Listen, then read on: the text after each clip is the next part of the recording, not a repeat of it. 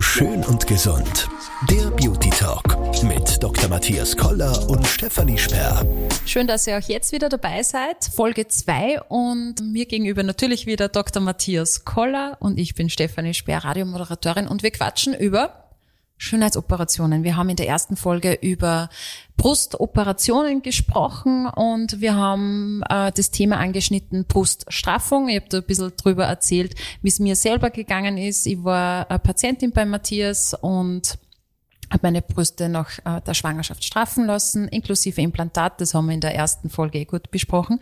Was wir nur so ein bisschen angerissen haben, ist die klassische Brustvergrößerung. Ich sage deshalb klassisch, weil wie ich mit dem Thema in Berührung gekommen bin als Jugendliche, war eigentlich immer nur das Thema, Brustvergrößerungen, Hollywood, Schauspielerinnen, volles Dekolleté, musst du deinen Busen machen lassen. Und da war eben die Straffung ist für mich erst Thema worden, äh, wie Mutter geworden bin, wo ich dann gemerkt habe, dass sich mein Körper verändert und ich den gern wieder ähnlich gehabt hätte, wie ich es äh, gehabt habe, äh, was ja auch gelungen ist, Gott sei Dank, bin ich sehr glücklich. Aber sprechen wir über das Thema Brust Brustvergrößerungen nach wie vor ähm, unter den Top drei OPs in Europa, in Deutschland 2022 zum Beispiel auf Platz zwei der Operationen, der Schönheitsoperationen bei Frauen.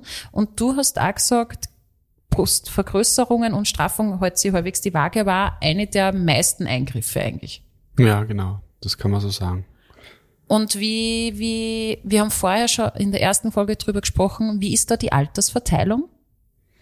Also bei den, bei der, bei der Vergrößerung wo praktisch keine Straffung notwendig ist.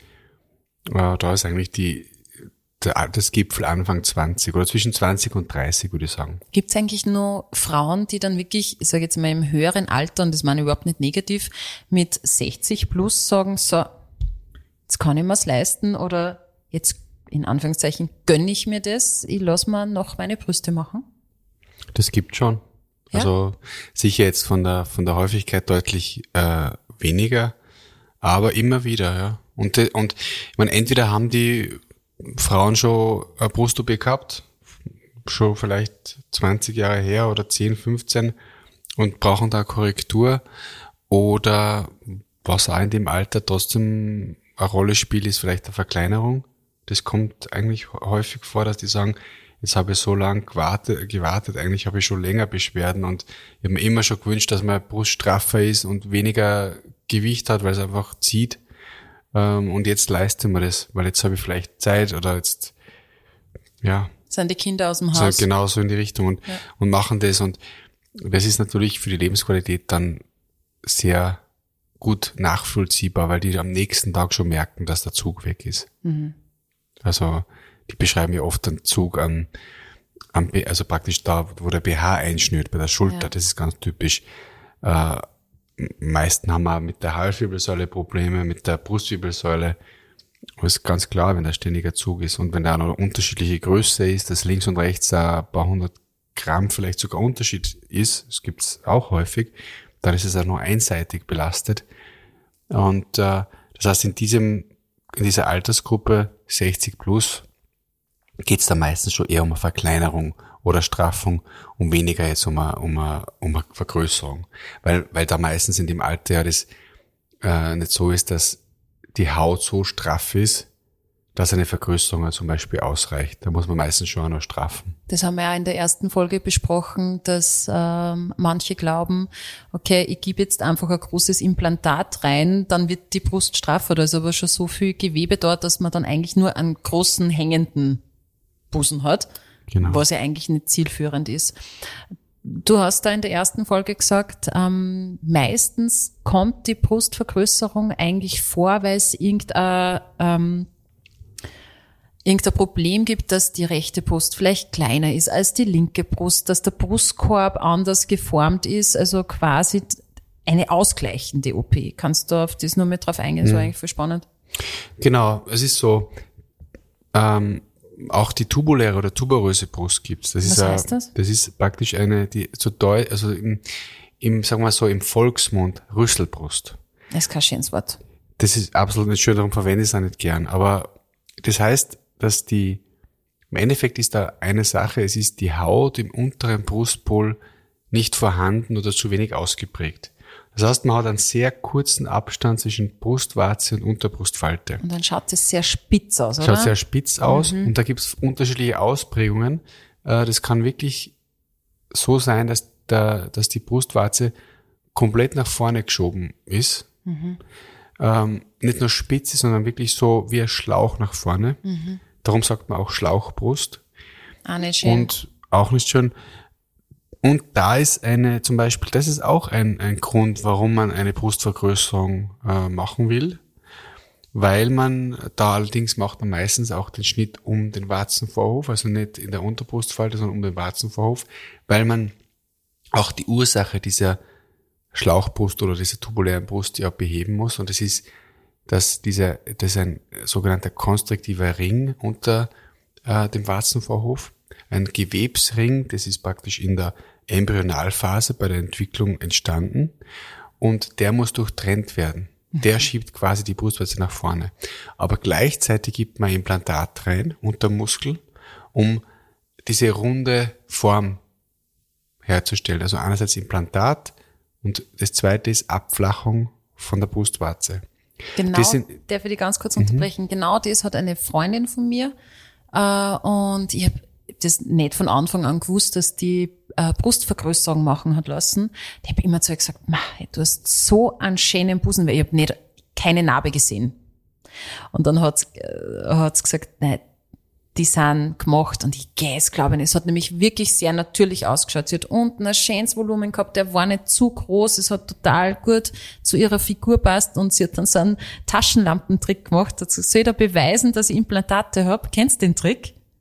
Da machst du reinleuchtet. ja, das reinleuchtet. Du machst das Zimmer dunkel, nimmst eine Taschenlampe und hältst da die Taschenlampe am Busen und dann siehst halt das Implantat, du siehst halt dann keine, ähm, fast keine äh, Blutgefäße, sondern siehst halt, dass das quasi reflektiert, das Licht, ja. Und sagt, so, schau, da ist das Implantat drinnen. Und die hat gesagt, du weißt gar nicht, wie ich als Jugendliche gelitten habe und äh, sie hat eben auch gesagt, Rüsselbrust, ich finde das Wort furchtbar, unter meiner Rüsselbrust, weil ich habe ähm, immer einen ausgestopften BH auch gehabt, weil es einfach nie eine schöne Form war. Ich habe ähm, keine Freude gehabt im Freibad. Erster Freund, Sex. Es war nicht cool. Nur mit BH. Also sie hat sich sau unwohl gefühlt und war überglücklich nach der OP. Und das ist gar nicht so selten, weil diese tubuläre Brust gibt es in unterschiedlicher Ausprägung. Es gibt es ganz schwach ausgeprägt, da ist meistens einfach kaum ein Brustgewebe vorhanden. Man merkt aber schon, dass der Abstand sehr kurz ist, der normalerweise bei fünf Zentimeter liegt oder Also der Abstand zwischen, zwischen äh, Brustwarze und Unterbrustfalte. Ungefähr, ja. Ist auch immer ein bisschen unterschiedlich, aber so im Schnitt. Und der ist oft dann nur zwei bis drei Zentimeter. Und das ist auch zum Beispiel, äh, und, und da ist, ist einfach wenig Brustdrüsengewebe da. Und das ist ein Grund, warum man zum Beispiel äh, zum plastischen Chirurgen dann geht und eine Brustvergrößerung äh, machen möchte. Oder bei stärkerer Ausprägung. Es liegt halt meistens irgendeine Disharmonie vor. Und was ich damit einfach sagen will, ist, das Bild, das so vorherrscht, äh, dass da einfach äh, Frauen kommen, die einen Trend folgen wollen, weil sie jetzt wir wollen einfach jetzt größere Brüste haben. So oberflächlich sind die Patientinnen nicht. Also das, das, es mag das geben, absolut. Und, und vielleicht gibt es woanders häufiger als bei uns. Wir sind ja da eine Ordination, die die Natürlichkeit propagiert. Und die, äh, wir, natürlich haben wir auch Frauen, die, sagen wir, eine schöne, äh, schöne Brust haben, aber eine kleine Brust und einfach eine größere Brust wollen. Ist ja auch legitim, wenn man das wünscht. Aber was ich damit sagen will, ist, dass sehr viele einfach einen nachvollziehbaren Grund haben und dass es da um eine Disharmonie geht, mit, unter der sie halt leiden. Und äh, das Ziel einer Brustvergrößerung ist, auch wenn es paradox klingt, nicht in erster Linie einfach größere Brüste, sondern harmonischere Form zu machen. Das ist eigentlich das. Es geht sehr viel bei der Brustvergrößerung um eine Form, um den Wunsch nach einer Formverbesserung. Ich würde sogar sagen, dass das häufiger ist. Häufiger ist der Wunsch eine Formverbesserung als eine klassische Vergrößerung. Es ist zwar die gleiche Operation letztendlich, aber der Wunsch oder die Ausgangslage war, war, war anders. Also man wünscht zum Beispiel eine, einfach eine, eine harmonische, rundere Form, weil die Brust vielleicht spitzig ist. Durch, zum, durch beispielsweise den Ansatz einer tubulären Brust. Oder man möchte eine harmonischere ähm, Brust haben im Sinne von einem Größenangleich zwischen links und rechts, weil die unterschiedlich entwickelt ist. Und äh, das schafft man dadurch.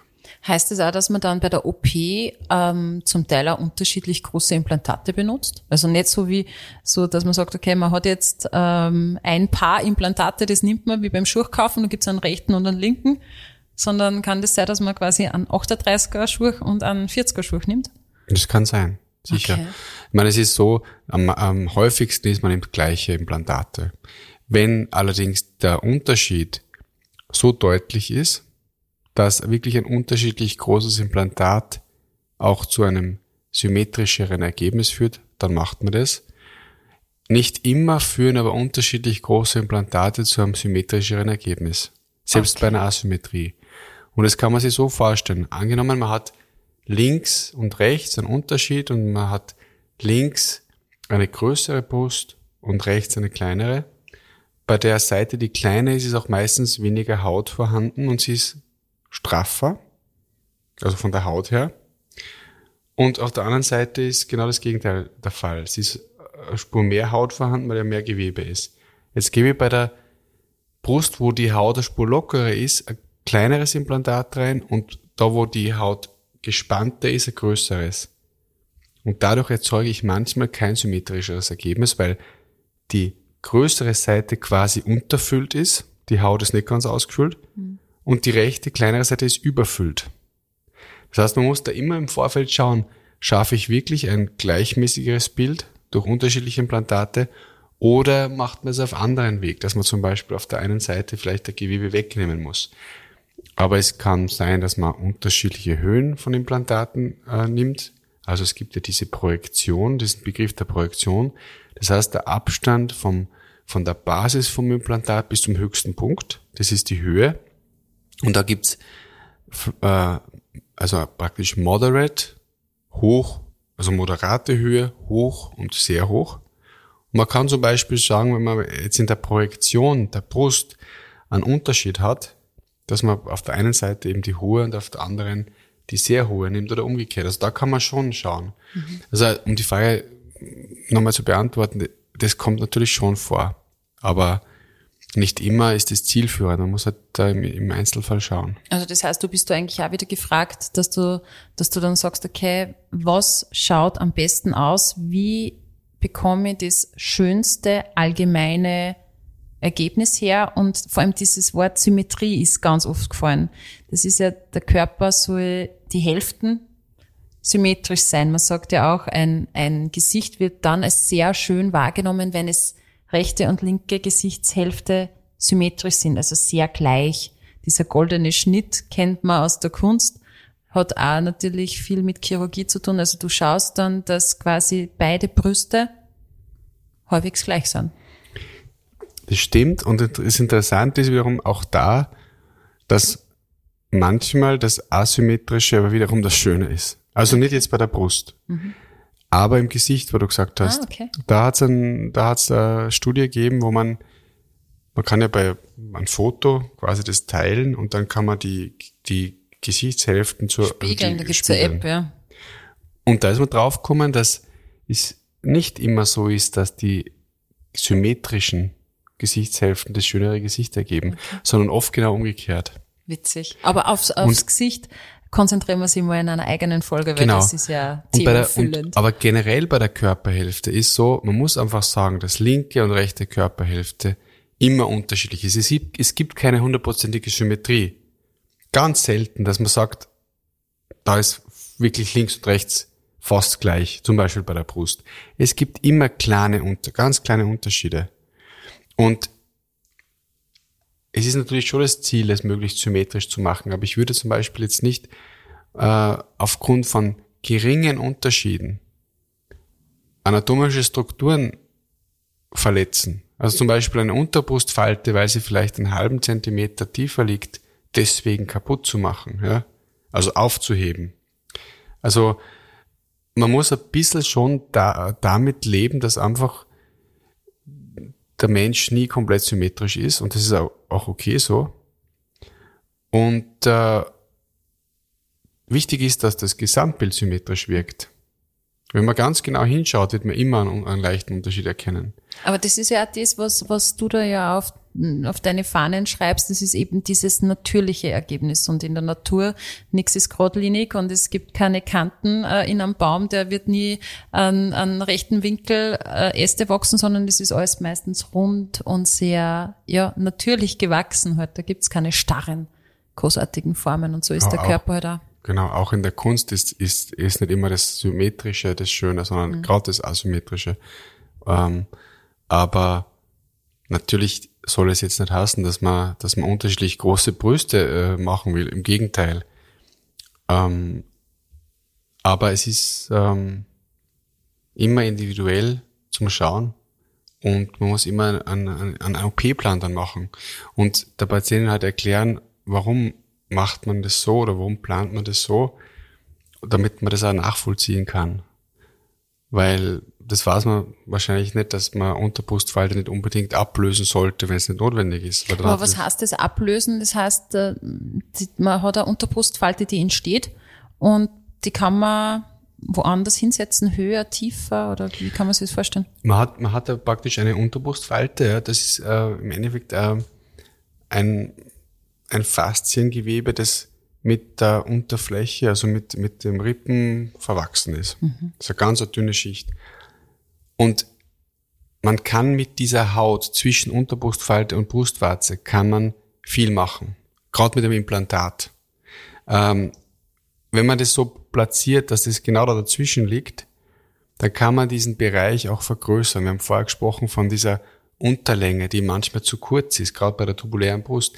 Das ist ein Teil dieser quasi Operation, ist, ist, ist auch auf das zu setzen, dass das Implantat eine sogenannte Expander-Funktion hat. Das dehnt mir die Haut. Das heißt, es, wenn es korrekt platziert ist, dann kann es an der richtigen Stelle die Haut dehnen. Und ich möchte ja dort die Haut dehnen, wo sie zu wenig vorhanden ist. Und es ist genau zwischen Unterbrustfalte und Brustwarze. Wenn jetzt zum Beispiel in dem Fall aber die Unterbrustfalte ablöse vom Untergrund, weil, er, weil er hat sagt, ich muss das verlängern. Mhm. Das kann manchmal schon Sinn machen, wenn es ganz kurz ist. Aber dann kann es wiederum passieren, dass das Implantat zu tief rutscht. Und das dann wieder hängen ausschaut dann eigentlich, oder? oder? E ne, eher, dass, eher, dass das Implantat unter die Brust durchrutscht. Ah, okay. Und und das ist natürlich, weil dieser Halt dann nicht mehr da ist. Und mhm. deswegen muss man da sehr vorsichtig sein mit diesen Dingen, dass man sagt, ich möchte, ich möchte jetzt die, die exakt gleiche Unterbrustfaltenhöhe haben, links und rechts. Ähm, man muss dann ganz genau überlegen, wann löst man was ab. Und dieses Implantat hat schon eine ganz tolle Funktion, auch im Sinne von einer Dehnung der Haut an der richtigen Stelle. Und das dauert natürlich Monate. Aber wenn man dann schaut, ähm, sechs bis zwölf Monate später, dann hat man mit Sicherheit zwei Zentimeter oder noch mehr an Haut gewonnen in dem Bereich. Und dann wird das Ergebnis auch natürlich. Mhm. Weil ein natürliches Ergebnis bei der Brust hast du dann, wenn du eine gewisse Unterlänge hast, also ein gewisses Ausmaß. Also, oder anders gesagt, eine natürliche Brust hat immer ausreichend Unterlänge. Okay.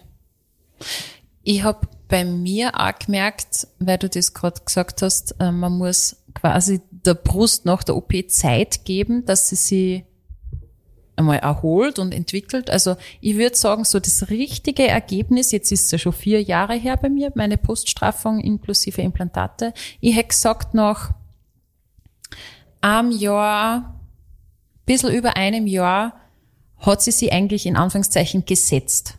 Da ist nur ein bisschen gesunken und es ist wahnsinnig ähm, rund und weich worden. Anfangs war es nur ein bisschen eckig durch die, durch diese T-Narbe.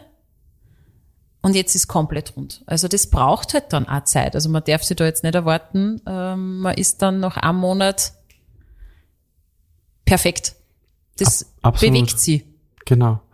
Es ist ja so, es ist ja nicht nur die Operation selber, sondern es ist ja wirklich dann das Zusammenspiel zwischen deinem Gewebe und auch dem Implantat. Das muss ja harmonieren und das ist ja etwas, was man nicht am OP-Tag hat, sondern das hat man ja die nächsten Monate und Jahre. Das heißt, wie wirkt denn das Implantat mit dem Gewebe zusammen? Und das ist ja der Grund, warum das am Anfang eher, wie du sagst, eckiger ausschaut, weil man das natürlich stark straffen muss. Und sobald du eine Haut stark spannst, ist automatisch natürlich nicht so rund, mhm. gerade im unteren Pol.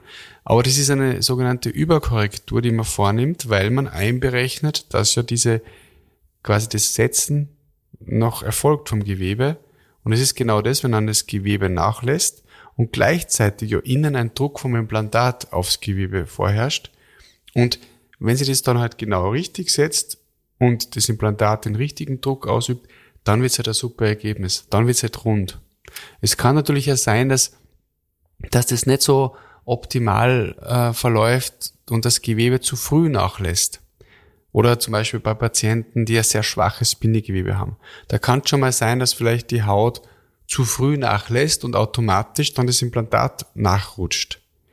Das ist ja etwas, was man als Chirurg oder Chirurgin nicht beeinflussen kann. Ähm, es kann dann halt sein, dass man mal nachstraffen muss zum Beispiel oder nochmal Haut straffen muss. Aber das, was du vorher gemeint hast, dieses Entwickeln der Brust, das ist ganz wesentlich. Also, und ein Jahr ist so die Zeit, wo man sagt, da ist wirklich dann eigentlich das Endergebnis da. Man sieht es, glaube ich, schon vorher recht, es ist nach einem halben Jahr schon, dass die Form, da ändert sich dann nicht mehr so viel, zwischen einem halben Jahr und Jahr meistens, aber die Narben natürlich, die sind dann noch meistens rot und dann werden sie immer heller. Aber das ist so circa der Zeitraum, wo man sagt, da ist ein, Endergebnis vorhanden. Das ist gerade vorher Wengel angeschnitten, korrigieren. Das ist ja auch, äh, eins der Dinge, die du sehr häufig machst, nämlich äh, Brust-OPs von Kollegen und Kolleginnen nach Jahren korrigieren. Mhm. Was, was wird da korrigiert? Ist es wirklich dieses ähm, Implantatsthema, ein Implantat ist gerissen oder was sind da die Sachen, die du korrigierst?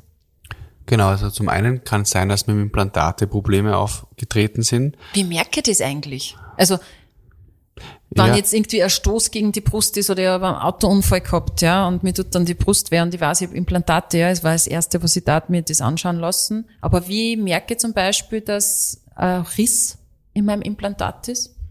Interessanterweise meistens dadurch, dass die Brust sich anders anfühlt und zwar weicher. Weicher? Weicher, ja. Mhm. Also das ist so, ähm, ganz typisch. Warum ist das? Weil wenn die, wenn diese Hülle einreißt beim Implantat, übrigens sel am seltensten durch irgendein Trauma oder irgendein Aufprall, sondern meistens, wenn es passiert, und es ist ja selten, äh, gerade das letzte Mal gesagt, zum Glück bei meinen eigenen Patienten eine Ruptur habe ich in den letzten zwölf Jahren nie gehabt. Ja. Also Ruptur ist der Riss. Also dieser Riss. Mhm ähm, heißt aber nicht, dass das nicht einmal auftreten kann, dass eine Materialermüdung irgendwann einmal ist.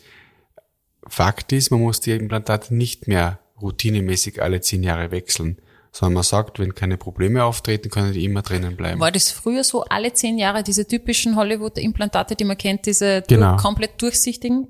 Boah. Früher hat man, früher hat man ähm, gesagt, alle zehn Jahre sollte man Implantate wechseln. Und mittlerweile sagt man, man kann sie wenn keine Probleme sind, drinnen lassen. Und ab und zu kann es halt sein, dass zum Beispiel so ein Riss in der Hülle entsteht und dann verliert das Implantat die, die Formstabilität. Und das ist der Grund, warum das dann sich weicher anfühlt.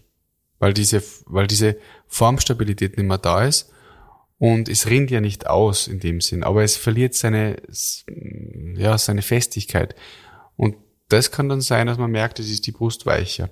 Wenn es dann schon so ist, dass das vielleicht schon ein paar Monate so ist äh, und irgendwann der Körper auch darauf reagiert in Form von Serumbildung, das heißt Wundwasser, das einfach um das Implantat, also quasi eine, eine Entzündung bildet und der Körper sich wehrt, dann wird natürlich die Brust härter.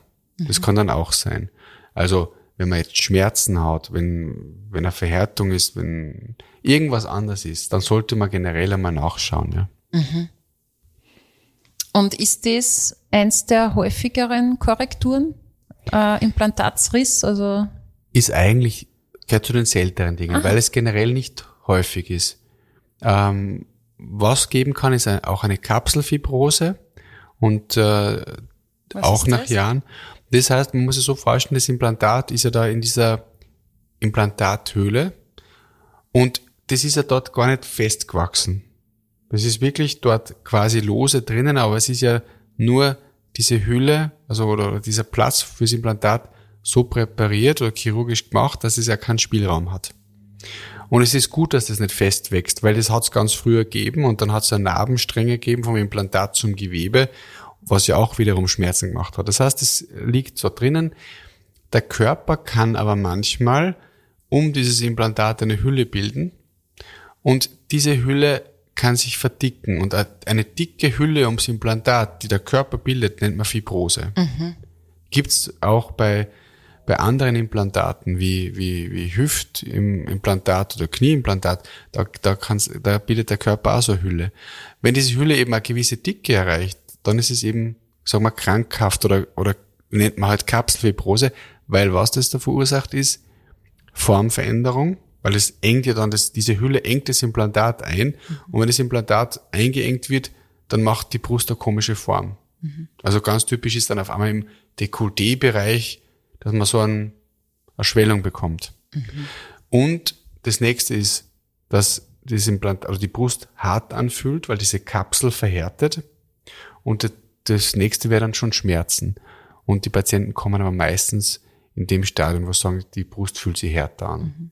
Und muss man da dann vorher Mammographie machen oder dass man herausfindet, ob, ob es das ist oder geht man da zum Ultraschall oder tast, ertastest du das? Ja, ich kann es klinisch feststellen. Äh, Kapselfibrose ist ganz typisch klinisch. Also da greift man das Gewebe an und man merkt einfach vom Angreifen her, ob das eine Kapselfibrose ist oder nicht.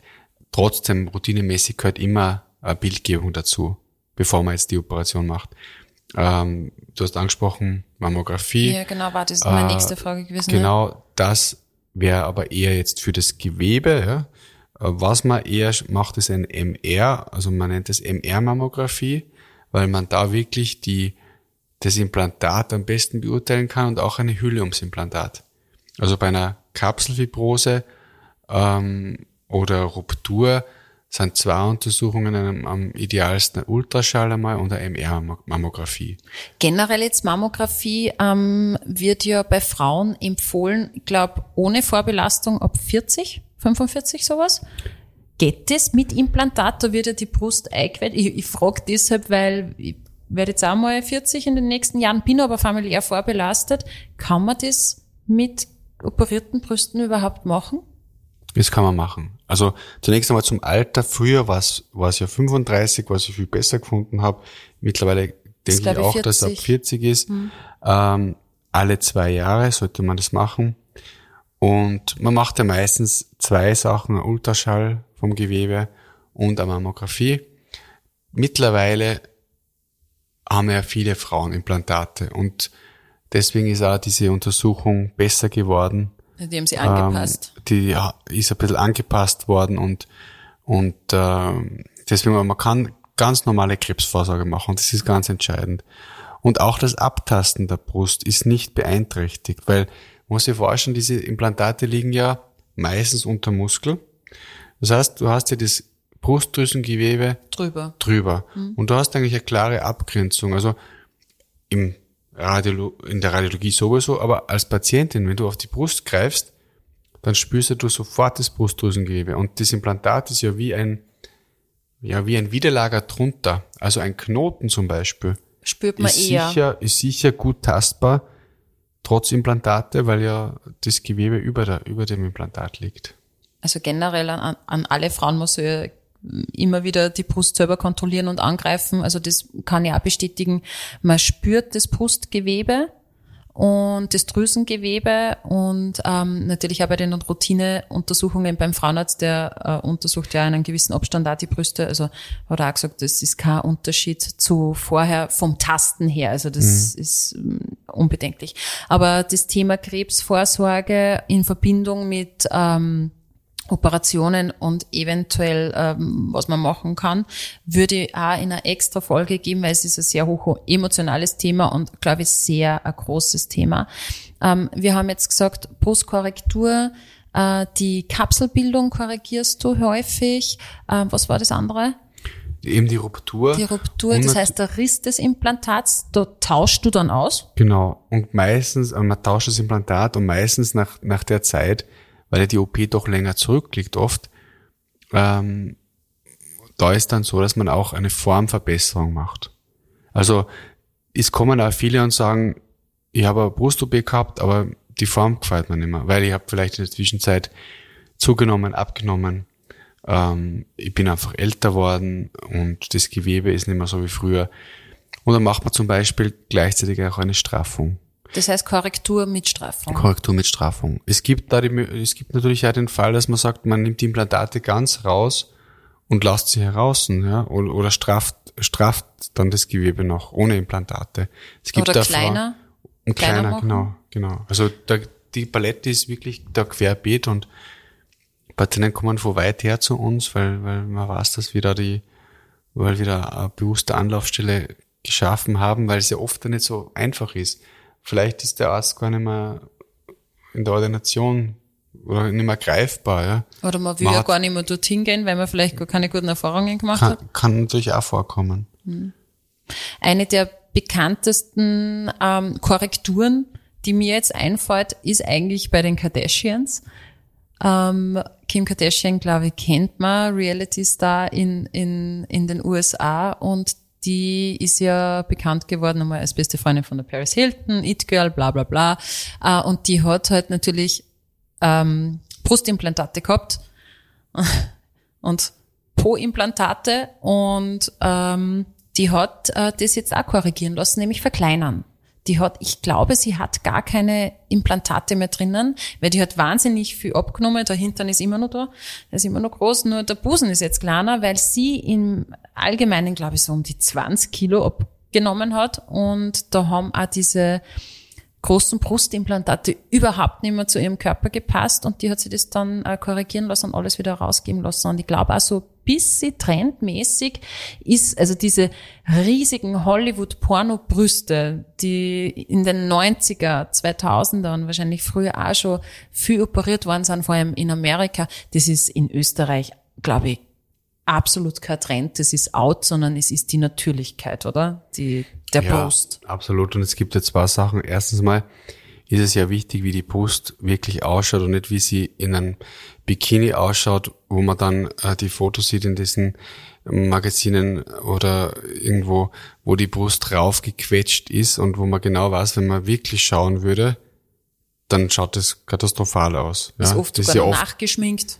Absolut, ja. Also das heißt, ja wichtig, wie schaut die Brust ohne diesen stütz aus oder, oder Photoshop. Mhm. Und das zweite ist, und das kann ich wirklich sagen, die, die meisten Frauen sagen, und das ist, ich frage immer, was für Ergebnis wird gewünscht? Was, was, was wünscht man sich für, für Brust? Was ist einem wichtig? Eigentlich, das ist entscheidend. Was ist einem wichtig an einem Ergebnis? Es kommt fast immer zwei Dinge. Natürlich und es soll zu mir passen, zu meinem Körper. Und das finde ich also schön, dass das so ist. Weil, weil das kann man absolut nachvollziehen. Also, das heißt, es kommt eine Frau, die sagt, ich bin sportlich, ich mag keine, keine übergroße Brust, ich will weiterhin Sport machen. Ich mag mich eigentlich nur wohlfühlen in meinem Körper und es soll zu mir passen, es soll harmonisch ausschauen. Und wenn man diesen Wunsch hat, dann kann man auch das schönste Ergebnis machen, weil das ist ja das, was wir machen wollen. Wir wollen ja was Harmonisches machen. Und diese ganzen äh, übertriebenen Sachen und diese auch Purimplantate ist was furchtbar, was Furchtbares aus meiner Sicht. Machst du auch nicht, oder? Mach, lehne, lehne ich ab, finde ich furchtbar. Mhm. Ähm, ich mache ich mach einige Dinge nicht, die, ich, ich operiere sehr viel, aber ich mache viele Dinge nicht, die man so, so liest, was, was so extreme Dinge sind, ja, also wie Po-Implantate, Wadenimplantate, äh, irgendwelche übertriebenen Absaugungen, ja, wo man dann künstlich äh, Bauchmuskeln erzeugt mit so Fett, äh, Fettgewebspolstern, mhm. die man drinnen lässt. Das schaut immer unecht aus. Ja, und, und, und ich denke mal immer, mir fehlt da, die, mir, mir persönlich fehlt da auch trotzdem, ich bin ein Arzt. Ja, ich bin, ich bin Schönheitschirurg, plastischer Chirurg, Anti-Aging-Medizin, aber auch in erster Linie Arzt und ich möchte schon was machen, was sinnvoll ist. Ja, aber das finde ich grundsätzlich, ich meine, wenn wir ganz kurz auf das eingehen, dieses äh, sich ein Sixpack schnirzen lassen vom Chirurgen, finde ich einfach dumm, weil wenn ich kein Sixpack hab, wird auch der Rest meines Körpers nicht sehr muskulös und straff sein. Da werde ich keinen Bizeps haben und keinen schönen Trizeps. Dann habe ich aber vielleicht äh, ein Sixpack mir herschnitzen lassen, ja, vom lieben Chirurgen, vielen Dank, und habe aber schwabbelige Hände und, äh, und, und, und keine Ahnung, und die Füße passen nicht. Also das, das haben wir wieder bei dem Thema, das passt dann einfach nicht zusammen. Ja, das stimmt, aber da muss man sagen, das hat sich eh nicht bei uns nicht wirklich durchgesetzt, diese Dinge. Mhm. Und eines haben wir schon, wir haben also das finde ich schon toll, dass die, die Jugend sozusagen, die jungen Leute sehr fitnessbewusst sind. Mhm. Also noch viel mehr als, als wir damals waren. Ich war immer sportlich, aber dieser Fitness-Trend, den finde ich schon sehr gut. Und deswegen spielt es immer weniger Rolle, dass man das ja künstlich irgendwelche Sixpacks machen lässt, sondern die machen das schon selber. Mhm. Ja, das Erfolgserlebnis und glaube ich auch die, die Befriedigung, wenn man sich selber ein Sixpack erarbeitet, ist äh, sehr angenehm. Ich hab keins, ich sag's gleich, ich würde mir aber auch keins machen lassen. Da komme ich nicht zu dir. Ähm, ja, es war ein kurzer Schwenk zu Sixpack sich machen lassen. Finde ich total bescheuert. Ähm, aber bleiben wir nur bei den Korrekturen. Gibt's auch, also ist er gefragt, ähm, Brustwarzenkorrekturen, Nippelkorrekturen.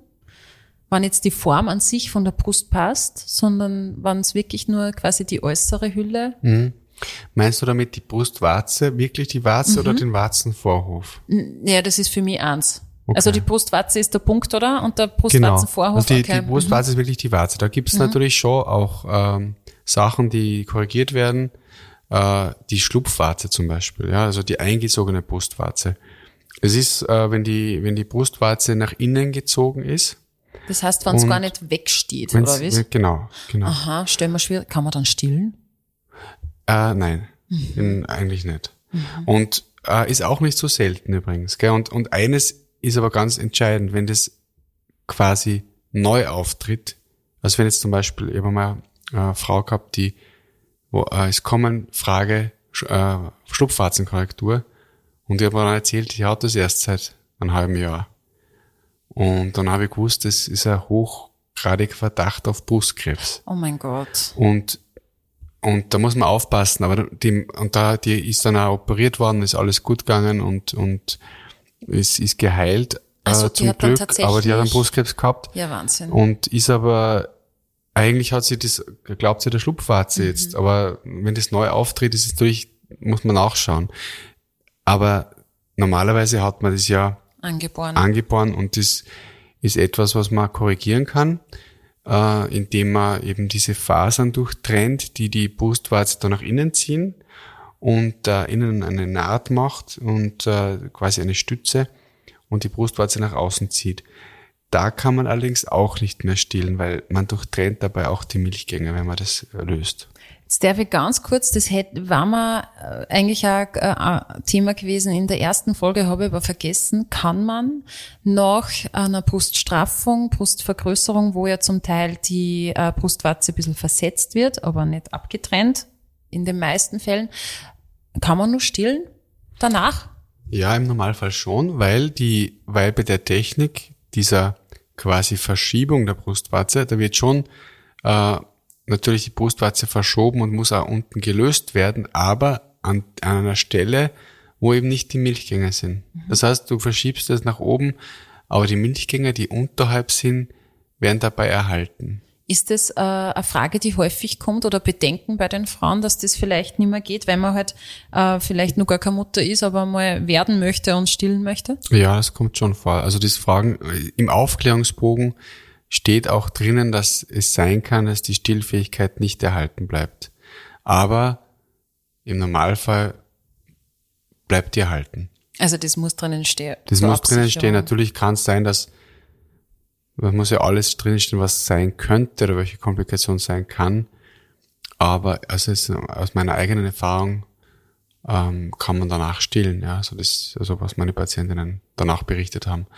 Und weil du gesagt hast, wegen der Brustwarze, eben neben der eingezogenen Brustwarze gibt's auch äh, vielleicht eine Brustwarze, die zu groß ist mhm. oder als zu groß empfunden wird die auch Probleme macht, wenn es an der Kleidung reibt. Absolut unangenehm. Da kann ich, da kann ich nur wirklich allen Frauen, glaube ich, aus der Seele sprechen. Es ist nichts unangenehmer, wie wenn man die Brustwarzen so extrem sieht. Es gibt ja eigene Patches. Ähm, zum Teil äh, sieht man ganz bewusst ja auch BHs auch, die wattiert sind, wo ein bisschen dickerer Stoff ist, dass, dass man das nicht so sieht, weil es einfach erst, es ist einfach Tatsache, es wird hingestarrt, wenn eine Frau quasi ähm, erregte Brustwarzen hat, aber manchmal ist es halt einfach anatomisch, da ist die Brustwarze einfach groß mhm.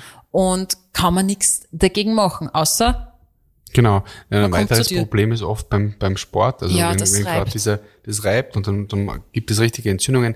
Übrigens nicht nur bei Frauen, sondern auch bei Männern. Mhm. Also gibt da, gibt da Männer, die das haben, mhm. äh, dass einfach die Brustwarze so, so übergroß ist.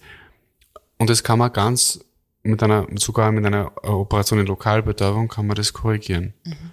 Also da wird im Endeffekt ähm, die Hälfte der Brustwarze entfernt oder weggeschnitten und die verbliebene Hälfte wird nach unten geklappt und vernäht. Und dann kann man die Brustwarze quasi in der Höhe. Boah, das, da kriege ich gerade ganz hart, wenn ich mir das vorstelle. War das zu detailliert? Nein, nein, gar nicht. Das ist ja total interessant, aber wird die wirklich quasi abgeschnitten? Ein Teil, ja. Also ein Keil wird entfernt. Ja. Aha. Genau. War irre. Mhm.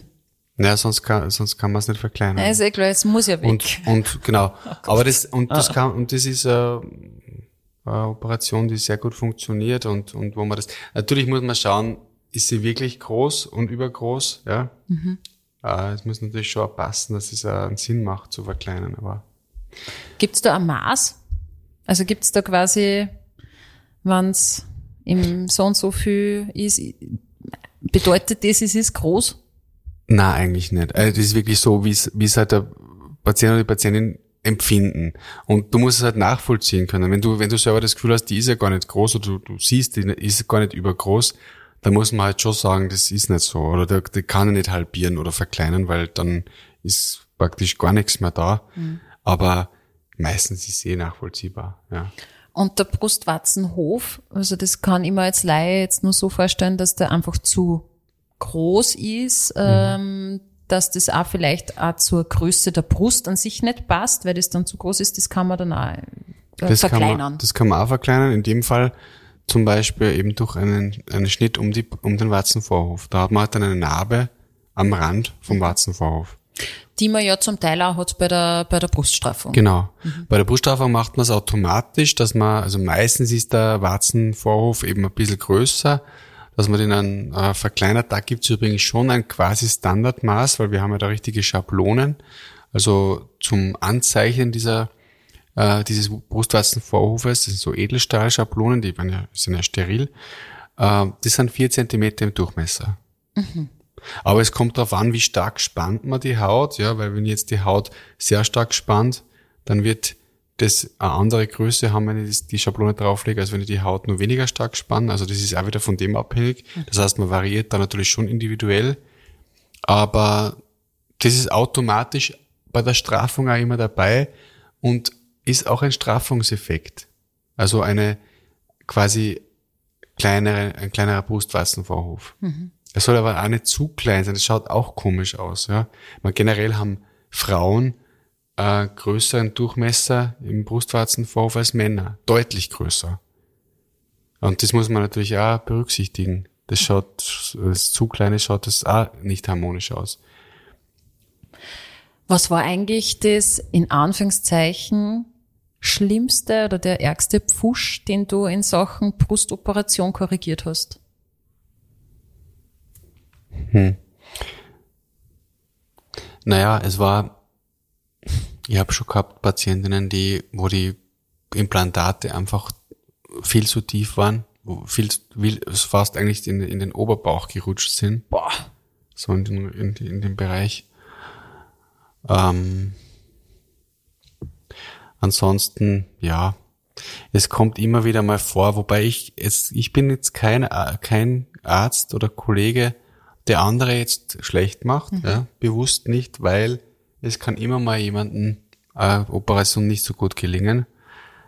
Ähm, deswegen würde ich sagen, natürlich gibt's Pfusch, ja, aber das ist dann selten wirklich von einem plastischen Chirurgen.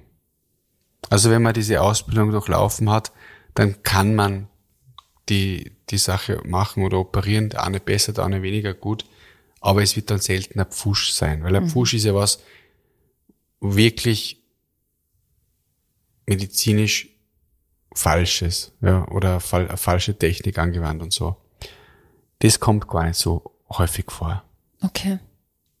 Also wir haben in der zweiten Folge jetzt da schon wieder eigentlich viel über Brüste gesprochen und ich habe das Gefühl, wir sind immer noch nicht durch. Das ist ein Stimmt. großes, großes Thema. Wir sind jetzt bei einer Dreiviertelstunde. Und ähm, ich würde sagen, wir planen vielleicht Brust Teil drei und äh, sprechen dann nur über das Thema, was sehr wichtig ist. Wir, wir haben es gerade vorher ein bisschen angeschnitten, Krebsvorsorge und was es bedeutet, wenn man tatsächlich Brustkrebs hat und äh, wie das in Zusammenhang auch mit plastischer Chirurgie ähm, zu handhaben ist. Und das heben wir sie vielleicht für den dritten Part auf. Und wenn ihr Fragen habt, rund um Brustoperationen oder andere plastische äh, Eingriffe, und natürlich auch alles, was Anti-Aging-Medizin angeht. Kein Problem. Schickt uns ein Mail äh, an post an podcast.collar-sperr.at. Ich verlinke euch natürlich auch diesmal wieder alle Infos in den Show Notes. Und äh, die nächste Folge gibt's dann wieder in zwei Wochen, immer am Mittwoch. Und da wird's dann höchstwahrscheinlich nochmal um Brüste gehen, oder? Ja, ich denke, dass das Thema auf jeden Fall äh, sicher eine weitere Folge hergibt. Glaube ja. Also das ist ja fast unerschöpflich. Wunderschön. Sehr gut. Also, danke fürs Zuhören. Fühlt euch schön und bleibt gesund. Schön und gesund. Der Beauty Talk mit Dr. Matthias Koller und Stefanie Sperr.